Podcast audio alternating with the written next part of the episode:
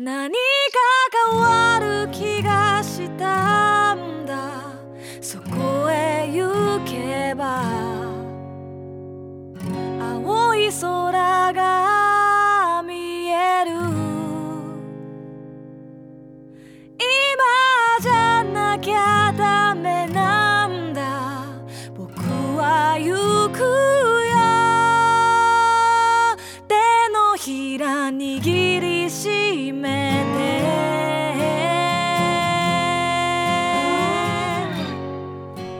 こんばんは。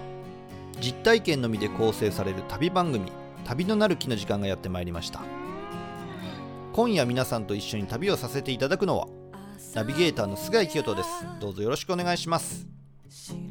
この番組では旅という非日常が日常に及ぼす影響について考え人生という旅を楽しむヒントを模索していきたいと思っています。アシスタントにはこの方にお越しいただいています。シンガーソングライターの波平由子です。今日もこの2人で楽しくお届けしていきたいと思ってます。よろしくお願いします。よろしくお願いします。明日を思う。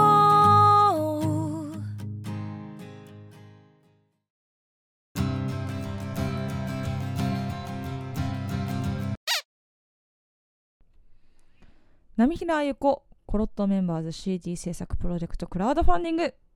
すでにコロメンになってくださっている皆様ありがとうございます。ありがとうございます。残すところあと10日となりました。すごい。もう30日経ったんだ。そうですね。3月18日からスタートして4月の29日23時59分に終えるこちらのプロジェクトですけれども。いよいよあと10日か。うーん42日間。マラソンみたいよね。そうね。うーん。そうかなまあでもねマラソンもそうじゃないですか。どっか途中たった1キロだけでもサボったら繋がらないわけであって。うん。この42日間のねクラファン期間のうちも30日過ぎましたけれども、はい。クラファンのことを叫ばなかった日って1日もないですよね。そうですね。うん。ずーっと叫び続けてましたね。もう別にこう1回のことなのでね。うーん。そうちょっともうこれはあとこの何日間42日間しかないんだと思うと頑張れたしあとはもう皆さんの応援があってうん。頑張れましたしね,、そうですね。まあ単純に楽しかったですけどね僕は。そうですね。ううんんうん。どんどんコロメンが増えていろんなこうつながりがね増えていっているようなのを実感しながら進んでこれてるのであと残り10日も頑張って駆け抜けたいと思っております。はい。コロットメンバーズにななってね。と言いましたけれどもこれ収録なんでね。そうですね。菅井さんこの今の今回の放送日の日はどこにいますか？4月の19日ですよね。うふふじゃないよ。あと10日。クラウドファンディングもあと10日。そうそうそう。言うてますけれども。そうそうそうそう。僕今八丈島に。菅井さんいつ帰ってくるんですか？えーっとね4月の17日から八丈島にいるんですけれども4月の23日に帰ってきますね。最終週の時にですね、うんうん。29日。うんそうですかそうですか。そうなんですよ。1週間まるまる八丈島にいるんです。じゃあこの時の菅井さんのツイッターも注目ってことですかね。マグロのこととか。可能性ありますよ。もう今マグロ釣ってますよなんていう可能性もゼロではないですよ。そうかそうか。ん。そうなんですよ。うん。だからまあマグロじゃないにしてもこんな魚釣れたあんな魚釣れたっていうのがあるかもしれませんしね。うん。うん。そうツイッねターを注視していただければと思います。そうですね、まあ、コロットメンバーズ CD プロジェクトの中でバーベキュープランとかいろいろこう楽しみもあるじゃないですか。そうですね。アルバム以外の楽しみもいろいろある中で、菅井さんはまあ全然別でね八丈島に行って楽しいぜ楽しいっていうかあれか修行みたいななんか戦いみたいな感じですけどまあね。仕事みたいなもんですよね。仕事ではないですね明らかに。仕事ではないんですけれどもね。そうでも私もなんかどっかでさこうやりきったみたいなバーベキューの日にやるんだけれどもそれは、だけどちょっと一回それをね挟まないとダメだなと思ってうんてそうですよ。そう。休憩は大切です。そう。映画をねうん。あのこのクラファンが始まる前かな？うん。に見たんですよ。それがすっごく面白かったからもう一回見よえ何の映画見たの？う RRR です。何それ。知らない？知らない知らないインド映画なんですよ。はいはいはいはいはいはいはいはい。わかりました。そう、うん。すんごい面白い。3三時間。3時間ね。そんなに踊らないでしょ？あでもインド映画ってずっと踊りまくりじゃないですか。ああもっと踊ってるよねね。の割には踊らないみたいな感じだったよ。え菅さん見たんですか？いや見てないんだけどね。まあいろいろ噂は聞いてて。そうもうね噂を聞いてるでとどまってるのか見てほしいな。あ本当？本当に面白いです。私軽く1位になりました。RRR が。あそう。映画私の映画ランキング。へえいいですね。まあちょっとクラファン中に行ってこようかな。何でもやりますね。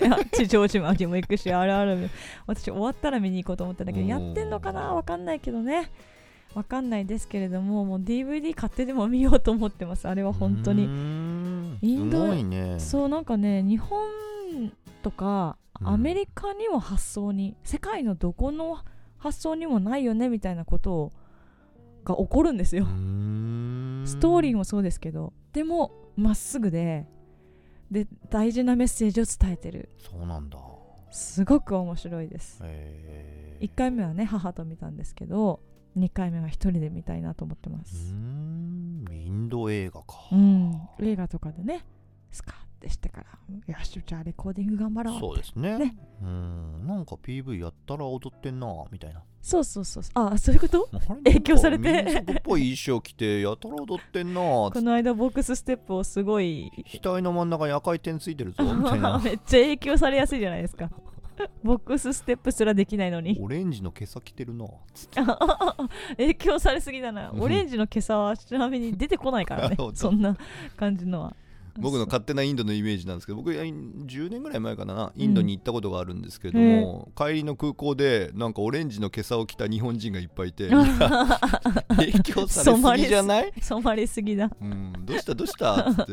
それ成田着いた時しんどいぞ。そうね、うん。本当にね飛行機の中でね着替えるならいいけどね。うん。そうですね。そこまでじゃないですけどね。はい。ただただその戦い抜くみたいな精神をねほんとかっこいいんだよな。とにかくかっこいいんですよね。か。なんかあんま最近映画行ってないんだよな。ファーストスラムダンクだっけ？うんうんうんうん。あれが最後かな。そっか。その前もねずいぶん行ってなくて、うん。多分ねその前パラサイトぐらいまで遡るんですよ、この3年ぐらいで2回ぐらいしか行ってないんですねそっかそっ映画館って。かでも今、面白いのいっぱい出てきてますよ。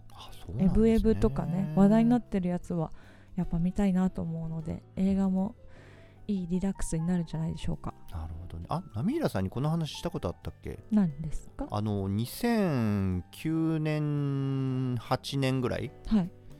あの年間600本映画を見てたっていうねえ知ってますよ。この旅のラジオの中で聞きましたよ。昔はね本当に大好きで映画館に住んでたんですよほぼ、うんね。1日3本とか映画見てたんですよ、すごいね。そう映画と映画の合間に仕事すればいいと思ってたぐらい本当に映画ばっか見てた時期があったんですけれどもね最近見なくなっちゃったな。ん。でも行きたいなまた。そうそう久しぶりに映画館で映画を見ると、やっぱりわーってなるしあと最近の映画館はちょっと進化してますね。あそうなの？サウンドとか。そうそうそううんそうだよ。あれさ僕経験ないんだけどさあの、はい。メガネかけるやつあるじゃない。っあ 3D のやつですか？ていうの、うん。よく知らないんだけどあれとかちょっと匂いが出たりするとかあるんでしょ？座席が揺れたりとか。それは私も経験がないんですけど本ね当、はい。そこまでしなくていいよね。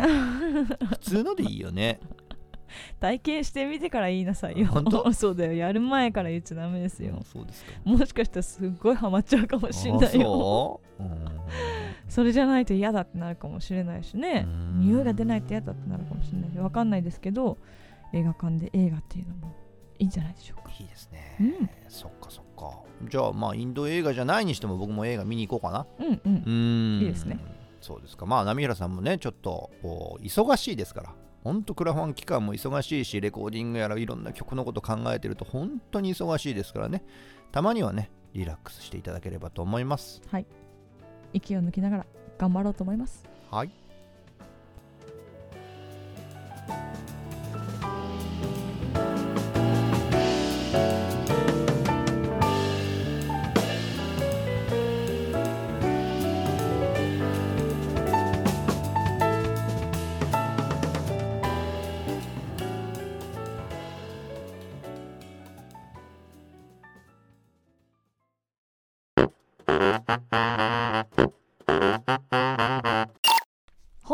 テーマは旅と太陽。そうです。うん太陽ですね。太陽を意識する瞬間ってありません？うーんありません。はい。日常の中でってことですか？まあ日常でも。でもね旅に行くと太陽って意識しがちですよね。うん。まあままず極端な話をすればやっぱ旅に行く時って絶対天気予報調べたりしません、あまあそうかもね。晴れるのか晴れないのか。まあそれはもう完全に太陽をまず意識してるじゃないですか、そうですね。太陽に出てきてほしい。太陽に味方してほしいって最初から思ってる人が多いですよね、はい。うん。で行った先で綺麗な夕日が見れたりとか、うんうん。綺麗な朝日が見れたりとかはい。それは太陽を意識してますよね。そうですね。うん。確かに夕日とかは覚えてたりするな。旅先で見た夕日うん。ね波平さんの歌も太陽関係いっぱい出てきません？あそうですね。確かに太陽関係いっぱいありますね。うん。革命光線もそうですしね。そうでしょ、うん。革命光線なんてまさに太陽と雲が織りなす自然現象、そうですじゃないですか。ねプリズムとかもそういうイメージですね。さんさんと降り注ぐ言うてますからね。そうですね。ん。そうそうそうそう。革命光線はもう一度説明するとあの雲が太陽にこうかぶさっててうん。であの雲の隙間から光線のようにそ光が降り注いでる現象のことを白明光線っていうんですよね。うそうですね。ほうきの状態ですねそうね。あの、もっといい言い方で天使のはしごとかね いろいろ名前がついてるんですよ。ほうきって言った人は一人もいないんですけど。そうでもあの現象がすごい自分にとってもすごいなんかこう勇気になるなと思って。僕でもね釣り場でよく見るんですよあの白明光線うん。で見るたびに写真撮って波平さんに送ってるんですよね。あありがとうご白明光ざいます。線ありましたよありがとうございました、ね。もう最初のうちはわーっつって白明光線だとか言ったんですけどね。もうそのうち既読だけついて終わりみたいな。いやなんかいいねみたいなスタンプを押すじゃないいやもうそんなの来てないです。来てないです。はい。何ですか？でも確かに太陽っていうか天気自然まあ雲とか空とかう、ん。まあ、そういうのが与える影響心に与える影響って大きいですよね。大きいですね。余裕ないと上見ないもん。うーん。やっぱふってした時に上見て、うわってなる時はうん多々ありますね。そうなんですよね。僕はねやっぱり自転車旅とかを散々してきたのもあって、はい。太陽との関係がやっぱ密接だったんですよそっかそうだよね。だうん。ってもうそれはその旅に直接影響がありますからね。そうですね。だから僕しもう将来はシミだらけになるんじゃないかなと思いますよ。あまあそれは仕方ない。本当にねもう人の何十倍って太陽と付き合ってきたと思いますうね、んしかも日本だけじゃなくてアメリカでですよね。そうですねアメリカ。紫外線もっとすごそう。オセアニアいろんなところユーラシア、ね。はい、いろんなところで太陽と語らってきましたよずーっと。ああそっか。うーんそうなのよ。でもね太陽ってねやっぱりこう時に僕を追い詰めるんですよ。おすごく追い詰めます。だけどねすキャンプとかしてるとね本当に太陽ってすごいなと思いますよ。朝方震えてるでしょ。うん。でもう寒くて寒くて仕方がないんですよ。うん。だけど太陽が昇ってきた瞬間にほわーって世界が暖かくなってくるのが本当に分かるんですあそれ体験してんのすごいな。うん。釣り場とかでもそれは感じるんですよ。うん。朝ものすごく早い時間に釣り場行って朝の3時から釣りをして震えながらずっと釣りをしてるんですけど、はいはい。太陽が出てきた瞬間にもう全てが包まれていくっていうのをへねえ感じるんですよね。すごい。うん。でそれは一日終わってこうどこかの国の朝に太陽が旅立っていく時っていうのはありがとうっていう気持ちでねうん。太陽を見送るんですけれども、うん、自然の中に身を置いてるとね、うん、そういう気持ちに自然となりますよ。へえすごいな。うん。なんか美しい思い出の光景とかあります？思い出の光景うん。南の島行った時の夕日はやっぱ覚えてますね。すごいよね。またエネルギーがあるしそれを遮るものも少ないんだわ。そうなんですよそうなんですよ。やっぱ海があるから本当に何もない状態。そうですね。で太陽と空と海だけみたいな状態は結構焼き付きますね。そうですね。刻一刻って言葉がありますけれども、は本当にね20秒ごとぐらいに変わっていきますよね、い早いんですよ景色が本ね当に早いです。あのうん。夕方は特にそうですけれども、ん。そうです。佐渡島に行った時に見た夕日うん。はねなんか大きいんですよ太陽が、あ本当に。うん、2回くらい見たんだけど大きくて濃いのよね。でもそこは本当にそうなんだって毎回。あそうなんかそういうスポットみたいな感じなのかな？わかんないけど、この自分の地元の方で見るものとはまた全然違ったように映るのでう、ん。それもすごい不思議だなと思いながらすごい心に残ってますね。なんかね太陽とか月とかってすごいなと思うんですよね。なんかこう世界中の人が同じものを見れるわけじゃないですか。そうね。なかなかそういう対象ってないですもんね。ないですね。本本当に考えてみたらめちゃくちゃすごい面白い。なんですよでアラスカなんか行くと白夜っていう言葉があるんですけど夏のアラスカなんかはずーっと太陽出てますからねそっか、太白夜も経験してるんですもんね。そうですねはい結構でもねこれ辛いもので、うん。夜の10時とかになっても全然明るいんですそうですよね。で11時ぐらいからやっとまあまあ太陽エネルギーを失い始めて12時ぐらいに日が沈むんですよああ、じゃあ、11時とかだと夕方みたい。夕方ですね。はい。へでえ。12時に日が沈んで3時半ぐらいからもう白み始めます。早いんだ。はい。で4時ぐらいにはもう太陽がピョッつって すぐ出てきます。寝れるんですか？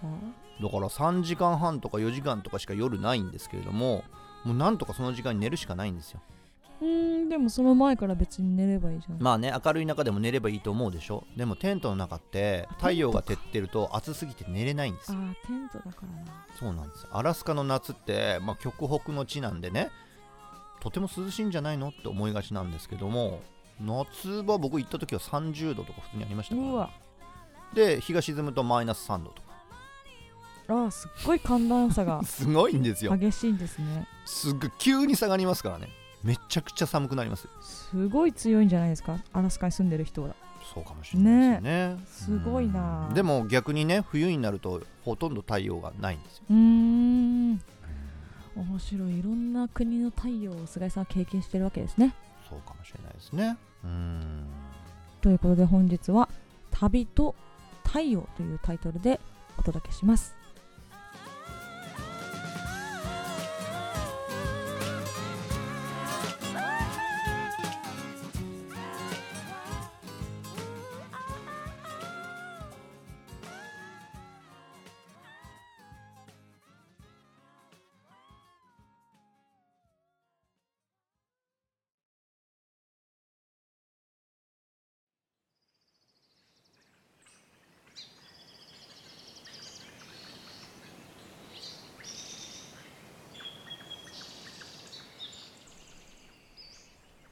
旅の中で太陽を特別に感じた瞬間はないでしょうか。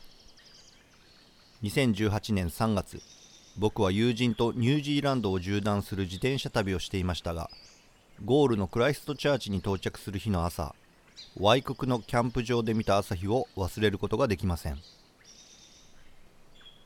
朝4時にテントを出て海岸に向かうとそこは波音だけが支配しているのですがその場所でしばらく過ごしていると多くの動植物が今か今かとその時を待っているのが伝わってきます。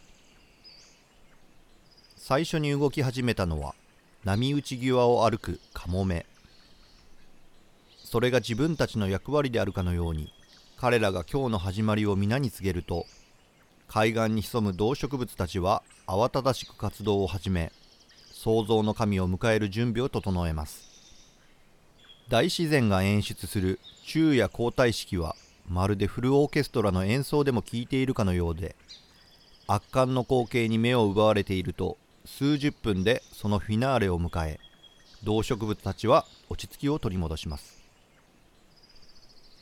釣りの世界に朝まずめ夕まずめという言葉があり海の中の魚たちも太陽の多大なる影響を受けていることを意味しており陸海空問わずこの世のほぼ全ての生き物は太陽によって生かされていることを感じます。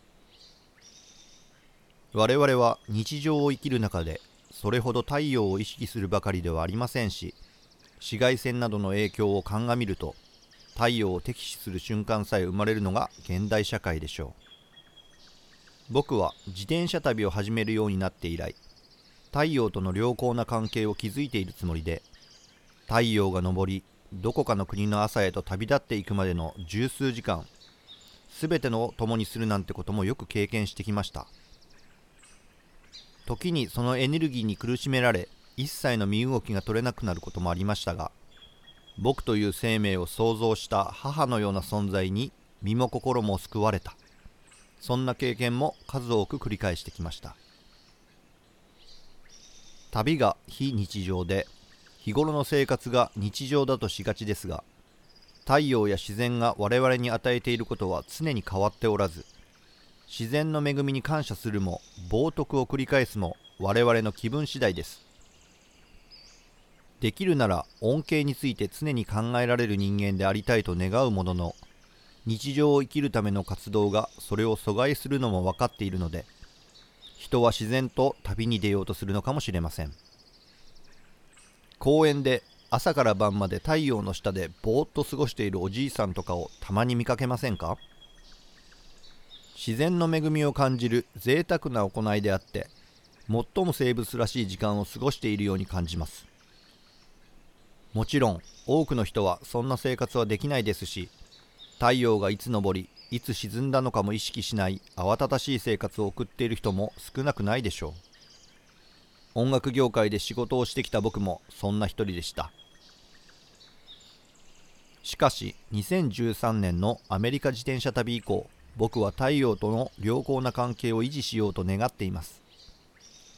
よく同じ南の島に何度も遊びに行くのはそれが理由なのかもしれません。そこに何があるかなんて気にもしていないのです。太陽と海がある世界で人間はそれ以上に何を求めるというのでしょうか？自転車旅が僕に教えてくれたことはあまたあるのでしょうが太陽を意識した生活が日常に組み込まれた。それ以上に感謝することはあまりないかもしれません。今一つ心が晴れない。最近何でもマイナスな方向に考えてしまう。なんていう方ここのところ太陽と会話をしていますか？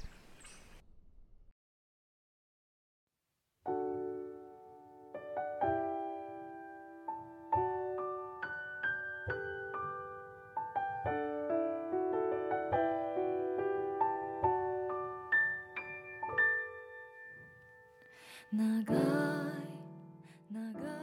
久しぶりになんか情景が浮かぶような語りでしたね。あ本当、はい。よかったよかったうん。ん。なんかね僕の中で特別だった場所っていうのは本当に2つあって。はい。一つはウラジオストク。ウラジオストック。うん。ウラジオストクの満潮時。満潮時？そう。大潮の満潮時に水没する堤防っていうのがあるんです。よそこの堤防で見た夕日。ものすごく綺麗でした。本当に綺麗でした。そっかでそしてもう一つが今お話ししたうん。ニュージーランド南島のワイククのビーチで見た朝日。うん。本当に美しかったしなんだろうなその時を全ての動植物も人間も待ちわびているのがもう伝わってくるんです、すごい。ねうん、でこう先頭を切ったのがカモメなんです。うん。で彼らがさあ行くよみたいな感じでみんな一気に動き始めるふわー一気に慌ただしく動き始めるんです。面白い。で昼夜交代式があって太陽がちゃんと出ました。ってなると、ま、周りがシーンでするん落ち着くんですね。そうです。で波音だけがまた聞こえる。ああいいですね。そのまあ1時間ないぐらいかな？45分ぐらいからうん。本当その間はねフルオーケストラの演奏を見てるねえなんか、実際にいろんな音がしそうですよね。うん、うんムクムクムクみたいななんかそうなねんですよね。いいですねうん。そんな経験いや素晴らしい体験でした、太陽を意識して生活してみるっていうのもいいのではないでしょうか。はい。では菅井さん次回のテーマは何でしょうか？初めての海外旅行。こちらをテーマにお届けしたいと思います。はい。ここまでお聞きくださりありがとうございました旅のなる木は note、ポッドキャスト、 Spotify からお聞きいただけます。おなじみのプラットフォームよりお楽しみいただければ幸いです。ではそろそろエンディングが近づいてきました。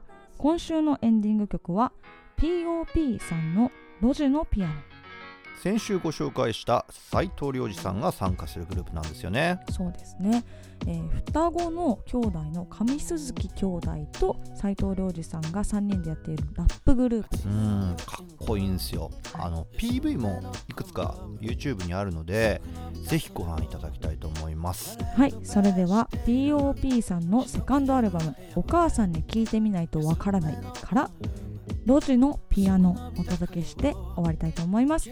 それではまた来週お会いしましょう。さよなら。さようなら。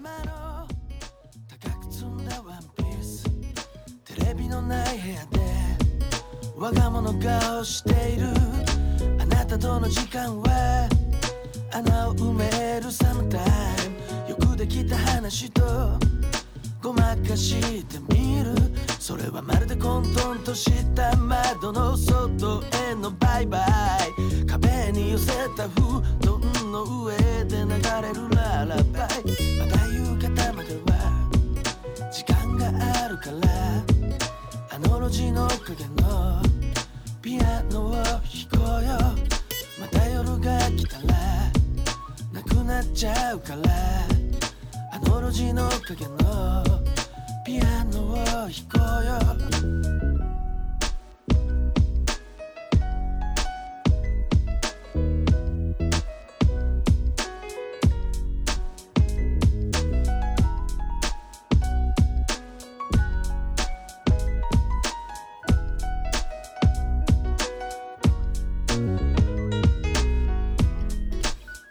100の無粋な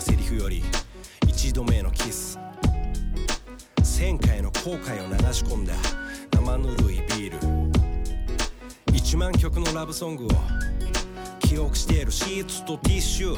ほらそこに生まれた。ラブピースなんて無駄話しながら口づけ気がつけば映ってる口癖突然のぶしつけた態度にもやっぱりあっさりと釘付け。お別れはできるだけドラマチックにいらっしゃいはすごくシンプルに昔のクラシックライクラシックになんもない日にロマンティックに長い長い神業とどうしていく悪気はない神業さそのテクニック今日も知らんぷり決めとくただ今からお休みまでじゃれ合いダンス。みたいに絡み合い履く暇ないパンツで熱い夜間持ち上げちゃいます。甘い甘いぬるいコーヒーが欲しくなってる狂い出す好み。目が合う照れるそらす繰り返す。寝顔をめでるキスはフリースタイル。明日になれば忘れそうだから体合わせたい記憶したい体を毎秒好きになってくミラコ My girl と鳴らし合うピアノ。交わり味わう日の当たる味とう